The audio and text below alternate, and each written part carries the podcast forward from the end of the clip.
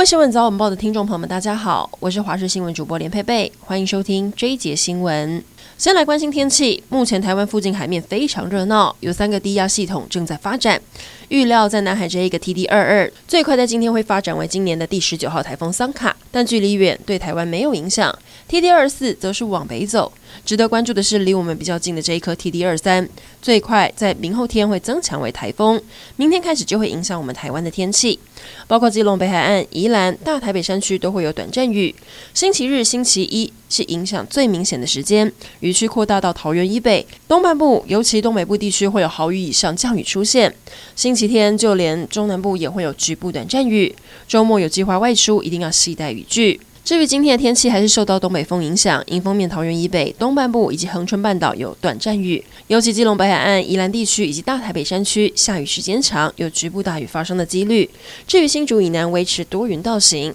北台湾温度也回升，变得比较舒适。政治消息来关注，嘉义第四选区无党籍县议员候选人蔡正宜今天竞选总部成立。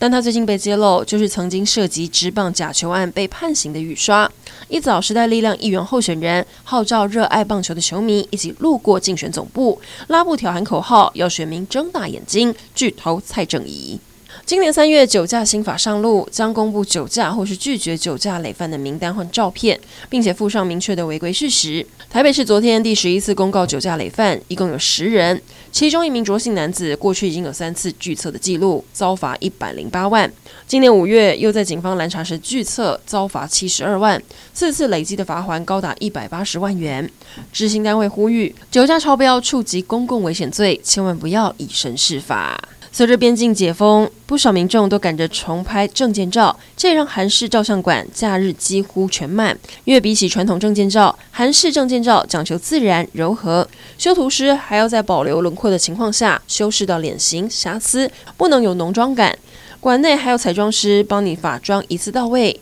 如果懒得出门，甚至还有到府拍照的服务。不少店家都会在骑楼摆摊或是放置物品，有些几乎占据整个骑楼，让行人不方便通行。现在高雄市议会通过高雄市骑楼管理使用自治条例，骑楼必须留下一点五公尺通道让人走。换句话说，未来新法如果上路，只要依照规定留路，店家就不用担心再被检举或者是被开罚单。国际消息来关注，今天凌晨，北韩又再次发射飞弹，而且派出了十架战机逼近两韩边境。南韩紧急升空，包括 F 三五在内的战斗机应应局势。北韩军方发言人透过朝中社指责南韩昨天在边境进行了十小时的火炮射击，是挑衅行动，煽动朝鲜半岛军事紧张。国际社会关注的中国二十大即将在十六号，也就是本周日登场，而美国白宫国安会各官员。而美国白宫国安会官员科比也在这个时机重申，美国不愿意看到台海现状遭片面改变。拜登政府也公开第一份国安战略，直接点名中国是对手，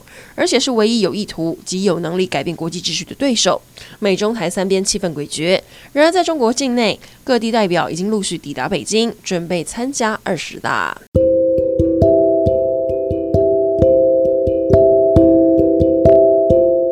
上整点新闻，感谢您的收听，我们再会。